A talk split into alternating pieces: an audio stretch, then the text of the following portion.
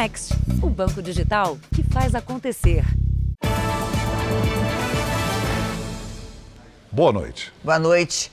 A polícia descobriu na periferia de São Paulo um imóvel que servia de cativeiro para vítimas de sequestro. Elas eram obrigadas a movimentar o dinheiro pelo Pix. Uma das vítimas é uma professora rendida quando saía de casa. Ela perdeu 15 mil reais em transferências e compras no cartão de crédito. Os policiais seguem para a periferia da capital paulista. Eles cumprem mandados de busca e prisão neste imóvel de dois andares.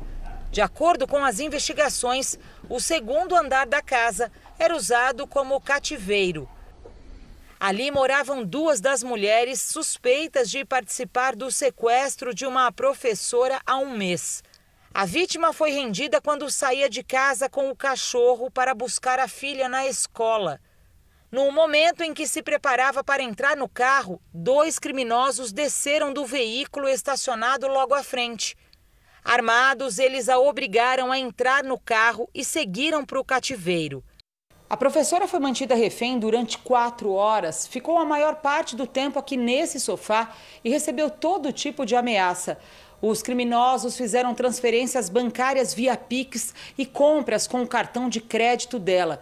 Eles também telefonaram para a família da mulher e exigiram resgate para libertá-la.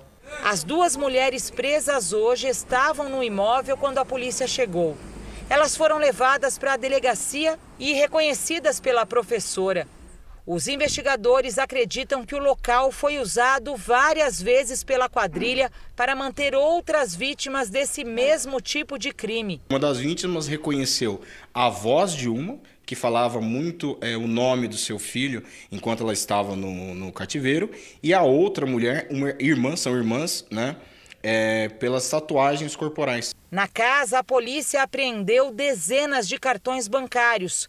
As contas foram abertas pela quadrilha em nome de laranjas. Em razão dessa extorsão, os valores eram transferidos para a conta de uma investigada, que está com sua prisão decretada, e essa investigada é, abria outras diversas contas digitais, transferia valores de sua conta para essas e faziam diversos saques. Veja agora outros destaques do dia. Seguem as buscas na Amazônia por jornalista britânico e pelo indigenista brasileiro.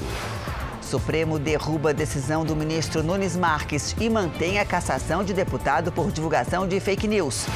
Deslizamento em hotel de luxo na Argentina deixa um morto e cinco feridos. E na série especial, mulas do tráfico usam estradas clandestinas para entrar com drogas no Brasil.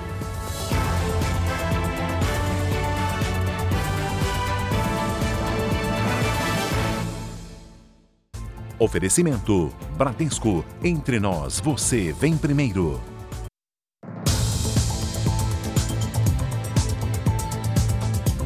A Polícia Civil do Rio de Janeiro prendeu um suspeito de envolvimento com uma quadrilha especializada em assalto a bancos. Em seis meses, os assaltantes teriam roubado mais de 2 milhões de reais. A ação foi rápida. Aconteceu no centro de Bangu, na zona oeste do Rio. Bota a mão pra trás, bota a mão pra trás. Vai, vai. Cara no chão, cara no chão. O alvo do mandado de prisão temporária é Elton Silva Rodrigues, de 20 anos, conhecido como HT no mundo do crime. Ele é suspeito de participar de assaltos a bancos. Elton foi identificado em imagens do circuito interno das agências. Seria este homem de boné branco e máscara que participa deste assalto em janeiro. A quadrilha leva o dinheiro dos caixas. Na saída, a correria. Os criminosos se separam e fogem em duas motos. Nesta outra ação, em dezembro do ano passado, dois integrantes do mesmo grupo arrastaram uma cliente pelo chão quando ela tentava sair da agência. A polícia acredita que mais de 10 homens fazem parte dessa quadrilha de assaltantes de bancos que atua em todo o Rio de Janeiro pelas investigações, são criminosos de comunidades da Zona Oeste e que em apenas seis meses teriam roubado mais de 2 milhões de reais. A polícia ainda procura os outros criminosos do grupo de HT. Um ponto marcante também é entrar no banco sempre com a utilização de um simulacro de, de, de arma de fogo. Audácia de roubar um banco utilizando uma arma de brinquedo. No Rio Grande do Sul, um homem morreu depois de uma discussão com um colega de trabalho. O crime aconteceu dentro de uma empresa de revestimento industrial em São Leopoldo, a 35 quilômetros de Porto Alegre. As câmeras de segurança flagram parte do desentendimento. No canto superior do vídeo é possível ver Marcelo Camilo, de 36 anos, com a mão no peito já cambaleando depois de ter sido atacado. Atrás, o colega de trabalho aparece com um objeto perfurante na mão.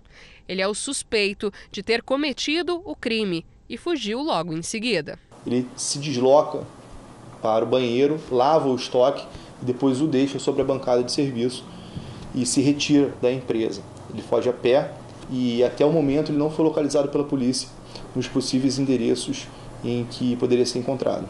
Marcelo foi socorrido por outros colegas que o levaram direto para um hospital. Ele chegou com duas perfurações no coração.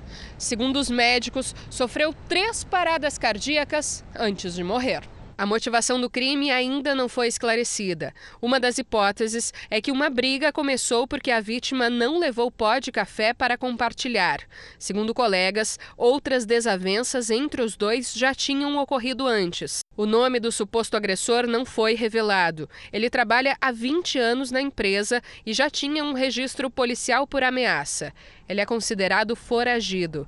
Por meio de nota, a indústria de alumínio informa que está prestando toda assistência à família da vítima. Mais uma vítima da tragédia em Brumadinho foi identificada. Quatro pessoas continuam desaparecidas. O rompimento da barragem há três anos matou 270 pessoas. Das seis pessoas que estavam em cima da barragem na hora do rompimento, faltava localizar apenas uma, Olímpio Gomes Pinto, de 57 anos, a vítima de número 266. Ele trabalhava como auxiliar de sondagem para uma empresa terceirizada que prestava serviço para a Vale. O mapa dos bombeiros mostra que Olímpio foi encontrado a 2 quilômetros da barragem em 14 de abril, mas só hoje veio a confirmação da identidade por meio de exames de DNA. Já são 1.230 dias de buscas, interrompidas duas vezes, de março a agosto de 2020, por causa da pandemia do coronavírus, e no início deste ano por conta do excesso de chuva. Até agora, metade da área foi vistoriada. A vítima identificada hoje é a primeira encontrada a partir da nova estratégia do Corpo de Bombeiros, conhecida como Estação de Busca. São esteiras que foram adaptadas para a operação de resgate. Dentro de uma cabine, os bombeiros ficam o tempo todo de olho nos rejeitos de minério que passam. A gente tem lá na cabine desse equipamento, tem os bombeiros, os bombeiros trabalham lá fazendo a vistoria. Quando é detectado, detectado algum material de interesse, e aí a gente vai, segue o protocolo para identificação. O rompimento da barragem de córrego do Feijão foi em 25 de janeiro de 2019. 270 pessoas morreram. Hoje, a foto de Olímpio foi retirada da parede onde ainda restam quatro a serem localizados: Cristiane, Maria de Lourdes, Natália e Tiago. Com o aumento em contratações, profissionais qualificados que perderam o emprego na pandemia estão de volta ao mercado de trabalho. A Andréia está cheia de planos. É o entusiasmo de quem foi contratada depois de ficar um ano sem emprego. Eu espero continuar muitos e muitos anos na empresa, sempre subindo, passo por passo, degrau por degrau, me dedicando ao máximo. E não foi só ela que encontrou uma nova chance aqui. A empresa de tecnologia já aumentou em 16% neste ano o número de funcionários. Nós temos hoje no mercado disponíveis, é, buscando recolocação, profissionais de altíssima capacitação, de grande competência e que às vezes estão precisando apenas encaixar um momento ou uma competência que a empresa a contratadora está buscando. Para muitos brasileiros demitidos por causa da pandemia, o caminho de volta ao mercado, a um novo emprego, tem sido demorado, mas as oportunidades estão aumentando. No primeiro trimestre de 2021, o país tinha quase 6 milhões e 200 mil pessoas desempregadas havia mais de um ano. Com a retomada da economia, o número diminuiu para 5 milhões de trabalhadores nessa situação no primeiro trimestre deste ano. Para este professor de economia, outra boa notícia é que as vagas formais em abril cresceram mais do que o trabalho informal. Aquele trabalhador por conta própria, o trabalhador sem carteira, empregado mas sem carteira, isso estabilizou em abril. E o emprego com carteira aumentou. Foi um crescimento das ocupações com mais qualidade, né, com mais estabilidade. Quer dizer, há sinais de que a atividade econômica está se recuperando. A polícia italiana apreendeu mais de 4 toneladas de cocaína numa operação contra o tráfico internacional de drogas. Mais de 40 pessoas foram presas em seis países. A investigação durou mais de um ano e foi feita em parceria com autoridades europeias, colombianas e americanas. Policiais infiltrados numa organização criminosa fingiram ser traficantes. O valor da carga apreendida passa de um bilhão de reais. Um deslizamento de terra num hotel de luxo em Bariloche, na Argentina, deixou pelo menos um morto e cinco feridos. Equipes de resgate procuram hóspedes que continuam desaparecidos. A avalanche de lama invadiu quartos e dezenas de chalés do hotel. Alguns cômodos ficaram com barro até o teto. Hóspedes e funcionários tiveram que deixar o complexo às pressas. A causa do deslizamento ainda está sendo investigada. Segundo as autoridades locais, modificações num terreno próximo para obras do próprio hotel, junto com as fortes chuvas que atingem a região, podem ter provocado o deslizamento. Ainda nessa edição, o medo de moradores e comerciantes da região da Cracolândia que foram obrigados a mudar a rotina para evitar a violência. E também, na série especial, como funciona o transporte de drogas que chegam ao país pelas fronteiras.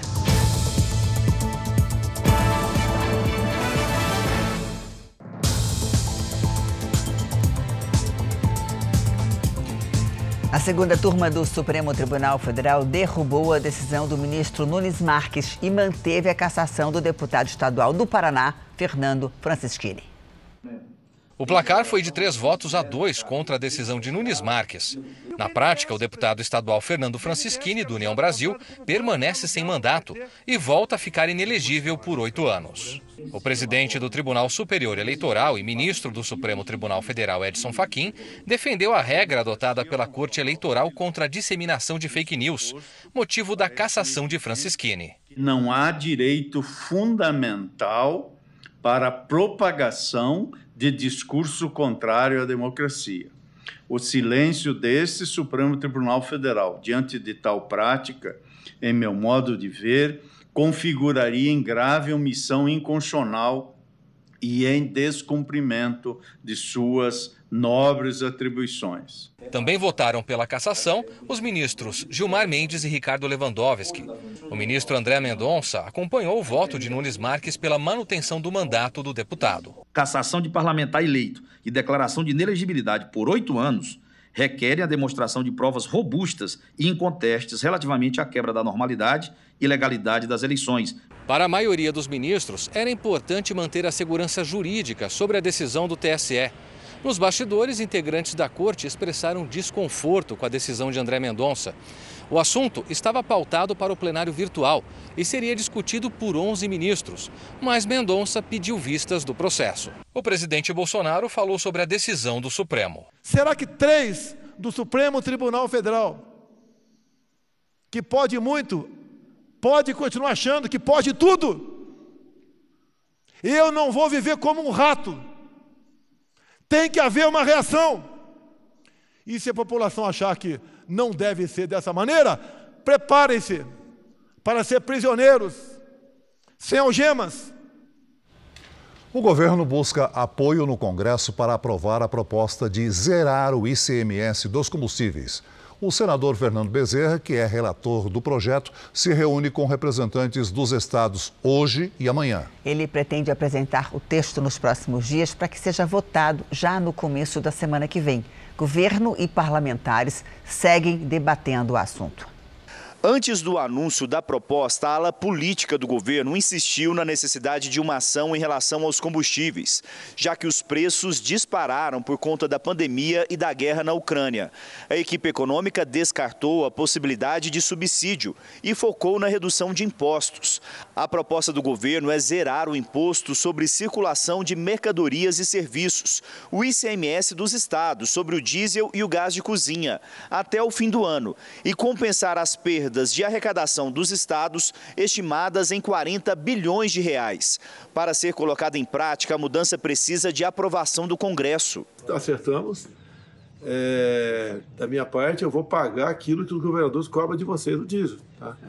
Até segunda-feira, terça no máximo, espero ter resolvido isso aí. Então a gente vai a carga para zerar o imposto estadual em cima do diesel também. A proposta enfrenta resistência de governadores que reclamam de perda de arrecadação. Essa redução de impostos é uma proposta que fere o teto de gastos, uma regra que limita o crescimento da despesa pública. A justificativa do governo para fazer a mudança é que a arrecadação com impostos aumentou muito e, numa situação emergencial, com a alta no preço dos combustíveis provocada pela elevação do valor do barril do petróleo no mercado internacional, é preciso usar uma parte dessa arrecadação para outro fim, que não seja só para pagar dívida pública. Nós vamos respeitar ah, os limites das receitas extraordinárias, as possibilidades de não comprometer, mas olhando para os mais vulneráveis, protegendo os mais vulneráveis. A inflação dói no bolso de todo mundo. Em entrevista nesta terça-feira, o presidente Jair Bolsonaro afirmou que não deverá conceder reajuste para os servidores públicos. Segundo Bolsonaro, os aumentos e a reestruturação de algumas carreiras devem ficar para o ano que vem. Vamos agora até Los Angeles, onde ocorre a Cúpula das Américas. Vandrei Pereira tem as informações ao vivo. Boa tarde, Vandrei. Um dos principais temas da cúpula é a crise da imigração, com milhares de pessoas detidas tentando entrar ilegalmente nos Estados Unidos, né? É isso mesmo, Celso. Janine, muito boa noite para vocês. Sim, é uma das principais preocupações dos Estados Unidos, até porque o número de detidos ilegalmente todos os meses incluem as crianças. Um fluxo que tem aumentado na gestão de Joe Biden. Hoje, a vice-presidente Kamala Harris, encarregada de lidar com a crise, anunciou um investimento privado de mais de 9 bilhões de reais para conter a imigração ilegal. A cúpula também vai tratar de temas como meio ambiente, tecnologia e relações internacionais. Celso, Janine. Obrigado, Vandrei. Veja ainda hoje, equipes de resgate ampliam a área de busca pelo jornalista Dom Phillips e pelo indigenista Bruno Pereira no Amazonas. E também na série especial, os caminhos percorridos por quem transporta drogas para dentro do país.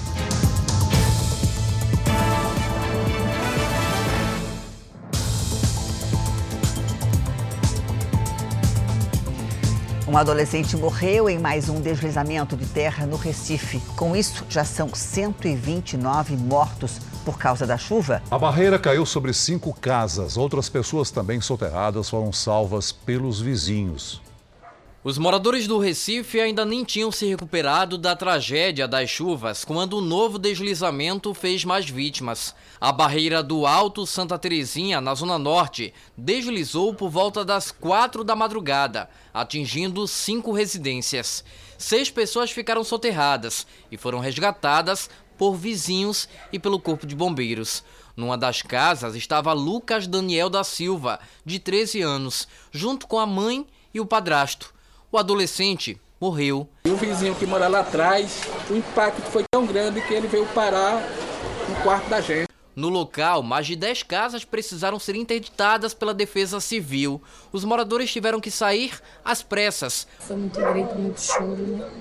Os vizinhos pedindo socorro aí, né? Não tenho recursos para alugar um, uma, uma, um imóvel. Um imóvel agora no Interditaram a nossa casa mandou a gente procurar se tiver família, parentes. Nessa mesma área, uma outra tragédia já havia acontecido na década de 90, quando a barreira que ficava ao lado dessa deslizou, atingindo duas residências. Na época, seis pessoas morreram: um casal o filho e a mãe, com as duas crianças.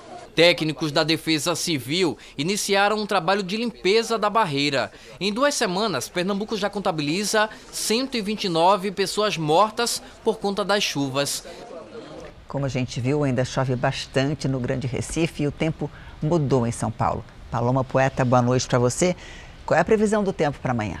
Oi, Janine, boa noite para você, para o Celso, boa noite a todos que nos acompanham. A previsão é de mais chuva para boa parte do país. As nuvens de chuva estão espalhadas sobre a costa do Nordeste e ganham força nessa quarta-feira. Muita atenção nos próximos dias, principalmente em Alagoas, onde chove forte agora, Pernambuco e Paraíba. A chuva é frequente e pode causar novos deslizamentos e alagamentos na faixa leste desses estados. No norte, com exceção do Tocantins, chuva fraca e rápida. Chove também em São Paulo, em Mato Grosso do Sul e em parte de Mato Grosso. Nas áreas claras do mapa, tempo firme e seco. Em Porto Alegre, sol e 21 graus. No Rio de Janeiro, máxima de 24. Em Campo Grande, máxima de 26 graus. Em Porto Velho, chuva e sol com 33. Em São Paulo, o tempo também já mudou com a chegada de uma frente fria e o calorzinho dos últimos dias é o próximo a se despedir. Nessa quarta, passa de 22 graus, tem que separar o casaco, Celso. É, chegamos ao tempo delivery para o Admilson, que é de Feira Nova, lá de Pernambuco, Paloma. Vamos para lá então. Oi, Edmilson. A situação segue crítica aí no leste de Pernambuco. A chuva vai e vem até o fim da semana e pode causar mais transtornos. Máxima de 29 na quarta, 28 na quinta e 26 na sexta-feira. O Carlos faz 62 anos no dia 10 de junho quer saber a previsão para a conservatória, lá no Rio de Janeiro. Coisa boa fazer aniversário, hein, Carlos? De antemão, já lhe desejo os parabéns. Só que tem uma penetra chegando para o seu aniversário. É uma nova frente fria que vai trazer mais chuva. Na sua sexta-feira de aniversário, a máxima é de 23 graus. E já adianto que no primeiro fim de semana, com 62 anos, o frio aumenta. Participe você também do Tempo Delivery pelas redes sociais. É só mandar sua mensagem com a hashtag você no JR. Janine, Celso. Até amanhã. Obrigada, Paloma. Quem mora na região central de São Paulo vive uma rotina de medo. Usuários de crack se espalham pelas ruas e obrigam moradores e comerciantes a mudar os hábitos e abandonar o direito de ir e vir em segurança. Essa é a Helvétia, na região central de São Paulo. A rua, no coração da maior cidade do país, convive com uma nova vizinhança. Numerosa e turbulenta, a multidão que se aglomera no meio da rua, num comércio incessante de drogas, já mudou o dia a dia do bairro. Este comerciante tem medo de mostrar o rosto.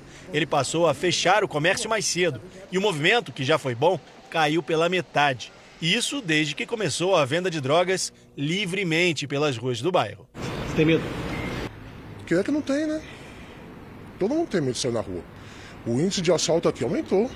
Demais. No mês de maio, ações policiais contra traficantes e usuários de crack mudaram a Cracolândia de endereço. E o fluxo onde é vendida e consumida a droga agora não tem mais ponto fixo. Desde que a Cracolândia se espalhou pela cidade, esse se tornou um dos pontos mais movimentados da venda de drogas. A rua permanece com a passagem interditada e pouca gente tem coragem de circular a pé por aqui.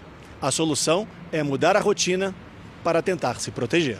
Foi o que fez esse morador que antes costumava caminhar pelas ruas do bairro para ir e voltar do trabalho. Atualmente tem medo até para sair de casa. Só sai agora em casos urgentes e se for de carro. A gente não sabe o que encontrar quando sai de casa. Então, por isso, a rotina mudou demais e a gente praticamente não tem vida fora do apartamento. E quem não vive trancado já pensa em outro lugar para morar ou trabalhar. O pipoqueiro Adelson tenta se mudar para outro bairro desde que os clientes desapareceram. É o fim de uma tradição. Qual é a sensação de andar aqui? Ah, ser roubado. Os clientes fogem, todo mundo corre, desvia. Para quem vive aqui, a tranquilidade faz parte do passado.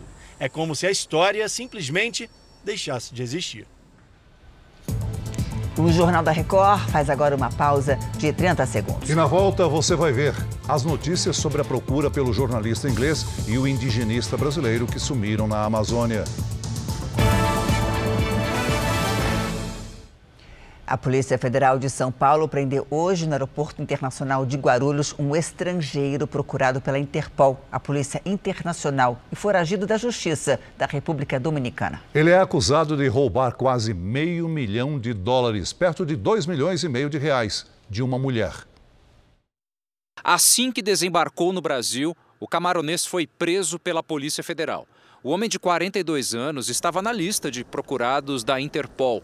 Segundo a Polícia Internacional, ele participou de uma fraude na República Dominicana, país da América Central, e roubou 430 mil dólares de uma mulher, cerca de 2 milhões e meio de reais. Ele deve ser extraditado para o país onde cometeu o crime.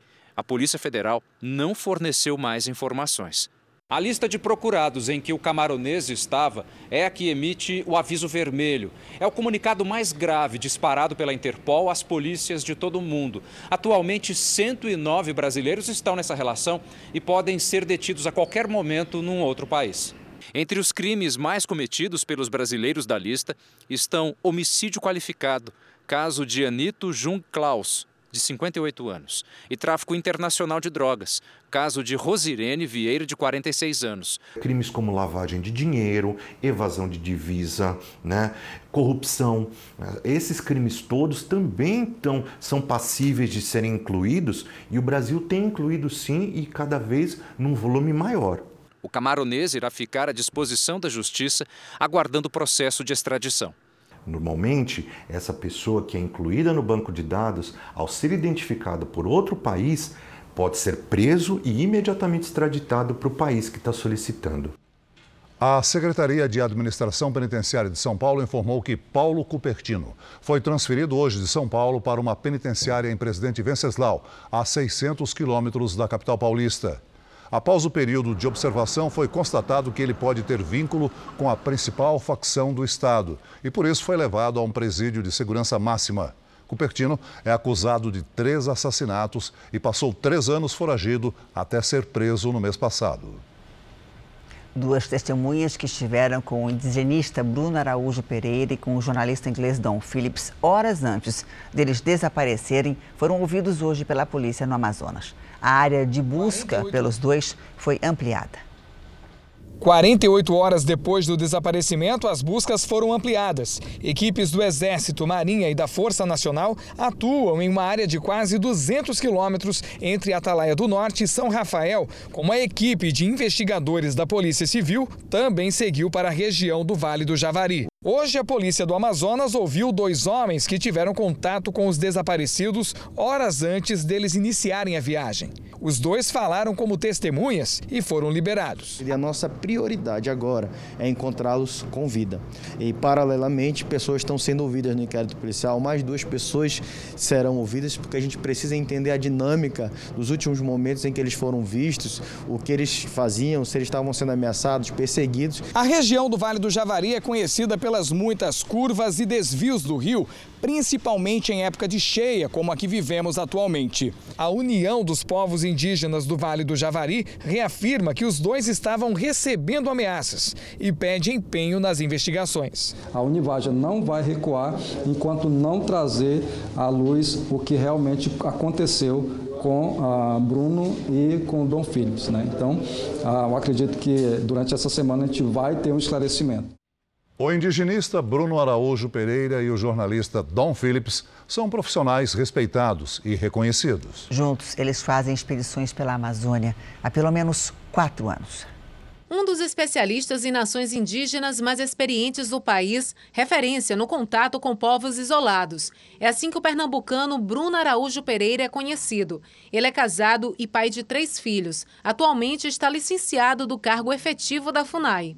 Jadon Phillips é natural do Reino Unido e se mudou para o Brasil em 2007. O jornalista mora com a esposa brasileira em Salvador. Ele é colaborador do jornal britânico The Guardian e, desde fevereiro de 2021, escreve um livro sobre a floresta amazônica. O Dom é uma pessoa incrível, uma pessoa amada por todos, uma pessoa que ama o Brasil e sempre foi apaixonado pela Amazônia. Sean Phillips, irmã do jornalista britânico, falou em entrevista que ele e a família sabem que a Amazônia é um lugar perigoso, mas Dom realmente acredita que é possível proteger a natureza e os povos indígenas. Nós estamos realmente preocupados com ele e precisamos que as autoridades brasileiras façam tudo o que puderem, ela diz. O jornalista Dom Phillips e o indigenista Bruno Pereira fazem expedições pela região amazônica desde 2018. O desaparecimento dos dois é noticiado com atenção na mídia internacional. Um amigo, também correspondente britânico no Brasil, divulgou uma das fotos mais recentes de Dom Phillips. Fica entre a esperança e o medo das piores coisas terem acontecido. Eu queria pedir que tivesse mais gente trabalhando nisso para ver se é possível encontrar eles logo.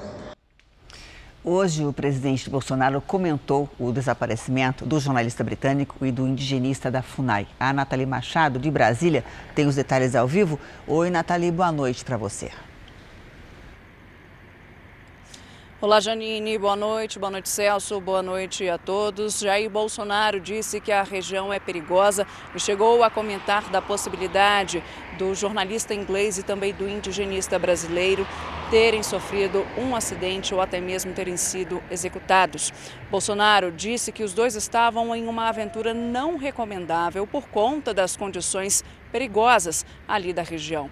E também afirmou que pede e espera que Deus possibilite que Bruno Araújo Pereira e Dom Phillips sejam encontrados. Agora, hoje, no início da noite, começou uma vigília permanente na sede da FUNAI aqui em Brasília. Indigenistas pedem que as buscas sejam ampliadas. Mais cedo, o Itamaraty informou que o governo brasileiro continua acompanhando as buscas e declarou que, na hipótese do desaparecimento ter sido causado por uma atividade criminosa, todas as providências serão tomadas na Justiça. Janine Celso, Obrigada, Nathalie. Um levantamento revela que de janeiro a abril, 3 milhões de golpes foram impedidos no Brasil. São várias modalidades para roubar as vítimas. O chamado conteiro ajuda os criminosos. Ele empresta a conta bancária para receber o dinheiro roubado no golpe. A polícia descobriu que muitas contas são de uma única cidade de Goiás.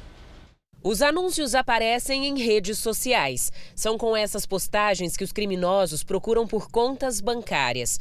Eles precisam das contas para receber os valores dos golpes que praticam. Todas as pessoas que, de certa forma, é, deram resultado né, esse prejuízo para as vítimas, elas vão responder todas é, pelos crimes que, que vão ser objeto da investigação. De janeiro a abril, mais de 3 milhões de tentativas de golpes foram bloqueadas no Brasil. São quase 25 mil tentativas por dia. Segundo uma pesquisa feita pela produção do Jornal da Record, a maior parte dos anúncios de conteiros na internet é de Aparecida de Goiânia. Segundo investigações, 95% das contas usadas nesses crimes são digitais. Os conteiros usam documentos pessoais verdadeiros e emprestam as contas para os golpistas golpistas. Outras vezes, os próprios criminosos criam contas digitais usando documentos falsos. Quem empresta ou vende a conta se torna cúmplice do crime. Na maioria dos casos, pode responder por delitos como extorsão, associação criminosa e estelionato. Se naquele dia aquela conta foi utilizada para aplicar quatro, cinco golpes, serão quatro, cinco crimes de fraude eletrônica, cada um com oito anos de, de pena máxima. A Operação Ágata do Exército, Marinha e Aeronáutica apreendeu toneladas de minério ilegal no Pará. Drogas e madeira de desmatamento também foram apreendidas em estados da região amazônica.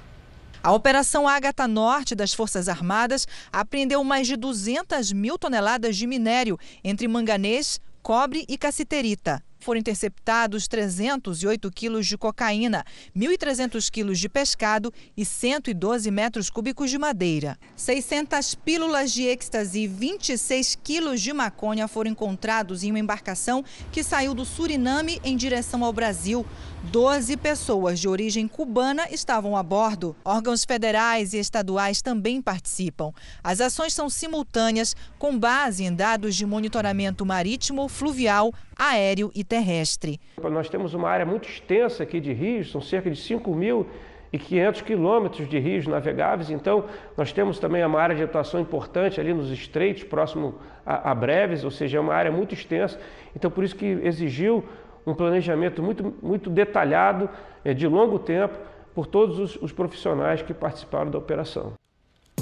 O Jornal da Record faz uma pausa de 30 segundos. E na volta você vai ver que um terço dos brasileiros não sabem como podem usar o saldo do FGTS. Pesquisa divulgada hoje revela que 33% dos trabalhadores brasileiros não sabem como usar o fundo de garantia. O pagamento de dívidas é uma das possibilidades. Essas letrinhas o trabalhador conhece. Fundo de garantia por tempo de serviço. E também o que fazer com ele. Dá para comprar até casa própria, né? Mas em que momento e como? Ai, já não sei, não faço nem ideia. Uma pesquisa mostra que 92% dos assalariados conhecem o FGTS, mas um terço deles não sabe em que condições pode utilizar o próprio dinheiro. E quatro em cada dez não fazem ideia de quanto tem de saldo. Nunca parei para consultar, não. E você não sabe quanto você tem? Não. O FGTS foi criado há mais de meio século no Brasil para ser um tipo de reserva de segurança, uma poupança para quem tem carteira assinada. Todo mês o empregador deposita 8% do valor do salário e o trabalhador pode usar esse total acumulado em algumas situações, numa demissão sem justa causa, na compra de um imóvel. Mas o que poucos sabem é que também dá para usar esse dinheiro para, por exemplo, pegar um empréstimo e pagar as dívidas. Essas novas formas de saque do FGTS têm muito a ver com essa relação que o brasileiro tem com o trabalho. Né? Porque uh, que há 30 anos era muito comum a gente ficar numa empresa durante muito tempo. E aí o FGTS ele tinha mais sentido, que acabava ser aquela poupança que em caso de emergência o trabalhador ia ter aquele dinheiro. Hoje no Brasil existem mais de 65 milhões de inadimplentes e muitos poderiam quitar suas dívidas usando o fundo de garantia. O saque extraordinário do FGTS, com limite máximo de mil reais, está sendo pago até 15 de junho. O crédito cai na poupança social digital, aberta automaticamente pela Caixa Econômica Federal e pode ser movimentado por um aplicativo de celular, o Caixa Tem. O FGTS, sem dúvida, é um recurso super importante. Quanto mais você conhecer sobre ele, melhores decisões você vai conseguir tomar. A Prefeitura do Rio de Janeiro já gastou mais de 30 milhões de reais num projeto que não saiu do papel. A proposta inicial era incentivar a prática de esportes entre a população mais carente, mas os lugares prometidos para as aulas não existem. Fala galera, mais um Informa projeto de cada canto da cidade. Guilherme Schleder é ex-secretário de esportes da cidade do Rio de Janeiro. É dele o projeto Rio Informa, que promete levar atividades esportivas para 400 pontos da cidade.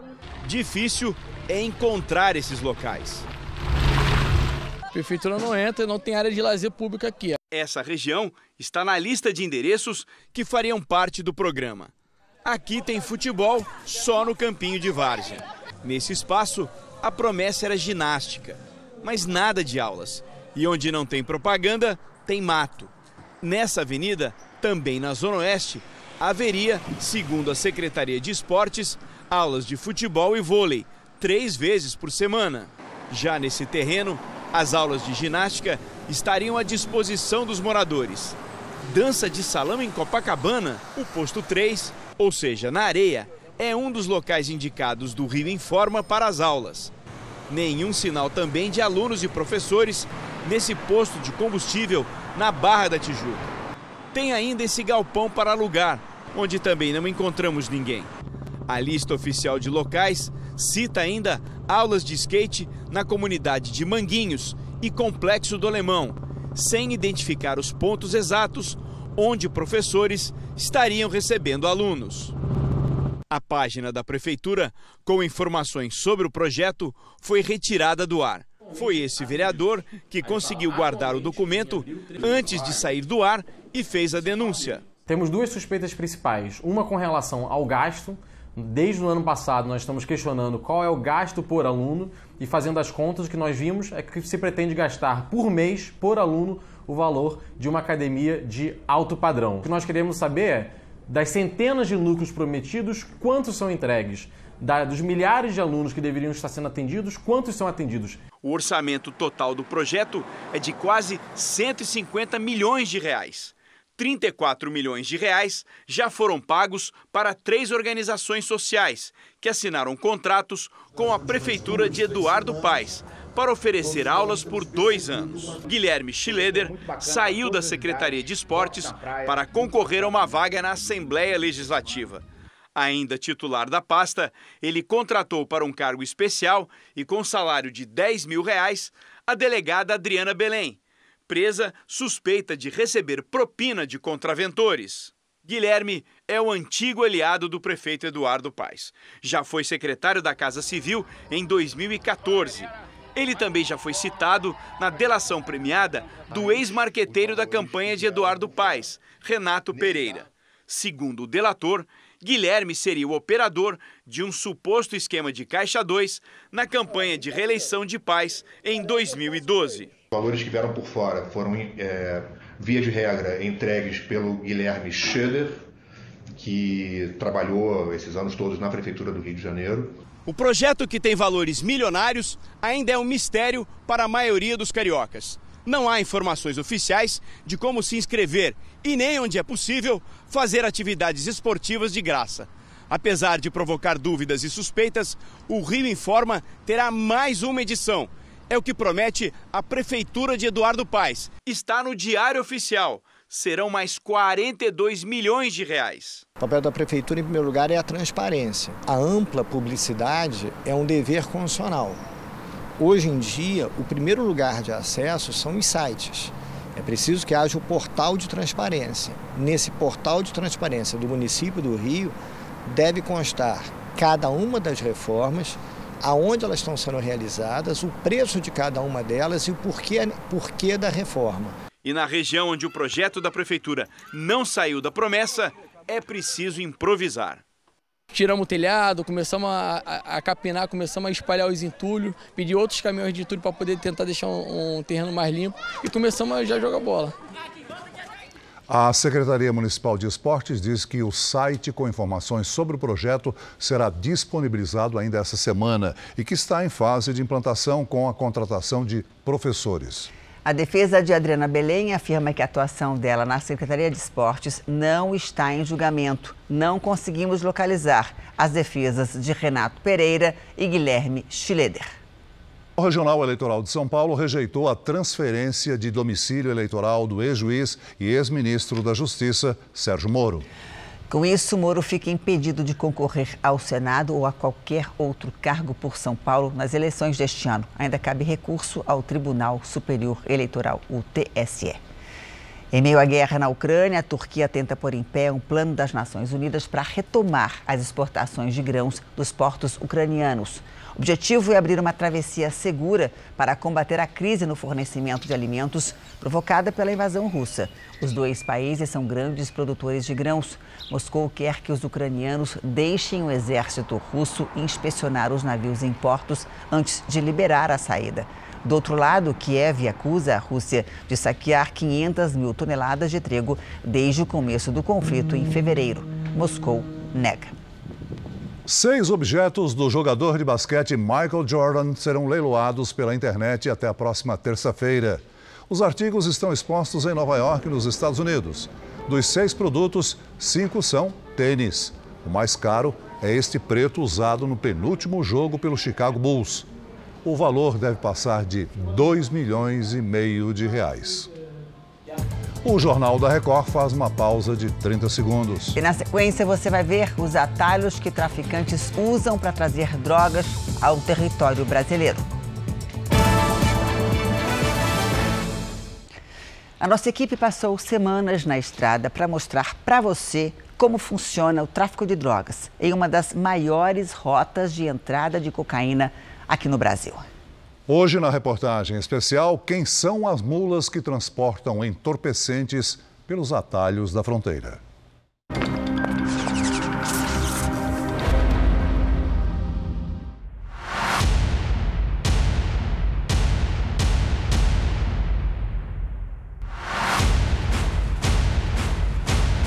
O carro da polícia segue rápido. Mas o que os agentes procuram não está na rodovia. Os policiais estão com a suspeita de que os traficantes estão usando as cabriteiras, que são estradas de terra que cruzam o Pantanal. Eles usam essas estradinhas, que são bem precárias, justamente para evitar a fiscalização aqui na BR. Na escuridão do Pantanal, a luz das lanternas de um carro é o que os policiais de Tocaia esperavam. Desce o carro! Vai pro chão! Vai! Chão, chão, chão! Desce! Bota a mão pra trás! Bota a mão pra trás!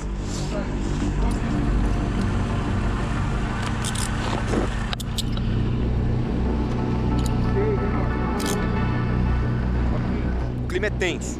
Os policiais não sabem se os homens estão armados e se vão revidar. Olha para baixo.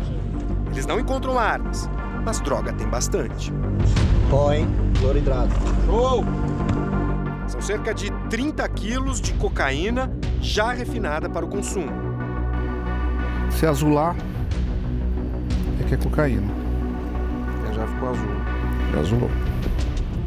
A cocaína não estava nem escondida, porque como eles já usam essa rota, ela estava exatamente aqui, ó, nesse mesmo lugar onde ela está agora. A gente vê que ela vem bem embalada, pesado.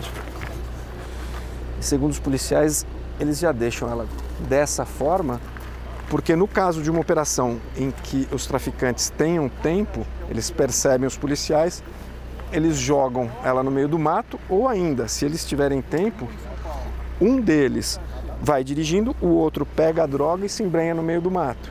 É uma forma também de não perder uma carga como essa, que é uma carga bastante valiosa.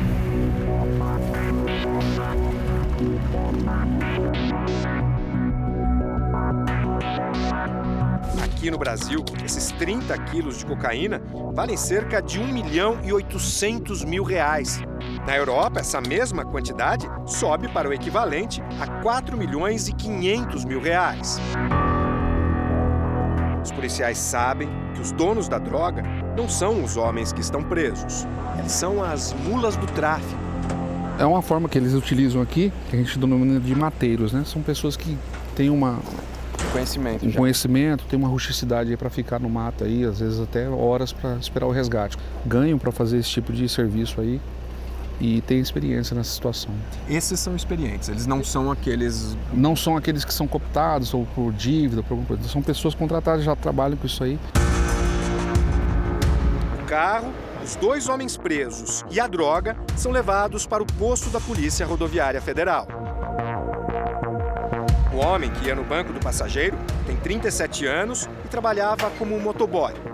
Na hora que eu escutei os polícia falando desce, desce, ali eu já me arrependi totalmente. Já o motorista, de 38 anos, não demonstra arrependimento. E tá nessa sala. Sabe qual é o destino? Lamentar, chorar não. Ele é pai de quatro filhos. Você tem medo que eles sigam o mesmo caminho? Não eu falo, converso muito com eles. E você acha que adianta? Adianta? Eles não caem no mesmo caminho. Se Deus quiser, não. Ele conta que ganharia 10 mil reais para transportar a droga de Corumbá, em Mato Grosso do Sul, onde pegou o pacote, até a capital do estado, Campo Grande. É a segunda vez que vai para a cadeia. Em 2015, passou oito meses preso, também por tráfico, só que de animais. Você sabe o que vai acontecer. Não, não tá nesse mundo, sabe? Sabe só dois lados. Quais são? Cadeia e morte. Só nos quatro primeiros meses deste ano, a Polícia Rodoviária Federal de Mato Grosso do Sul apreendeu 3 toneladas de cocaína, o que representa um quarto do total apreendido pela corporação em todo o Brasil. O posto Guaicurus, no município de Miranda, é estratégico. Ele fica na BR-262, a menos de 200 quilômetros da fronteira com a Bolívia, país que é um dos maiores produtores de cocaína do mundo. A rodovia liga Corumbá ao Espírito Santo, passando por São Paulo e Minas Gerais. Essa rodovia é uma rodovia que demanda uma atenção especial pela PRF. Traficantes escoam a cocaína das mais diversas formas. Ela pode estar escondida em um caminhão ou na lataria de um carro. O passageiro do carro, que mostramos no início da reportagem, receberia 5 mil reais. Bastante para uma noite, pouco para o tempo que vai ficar preso. Se algum jovem achar que o dinheiro é fácil, não é fácil. Melhor lá trabalhar 30 dias, ganhar o seu salário honesto do que, que ele ganhar em uma noite.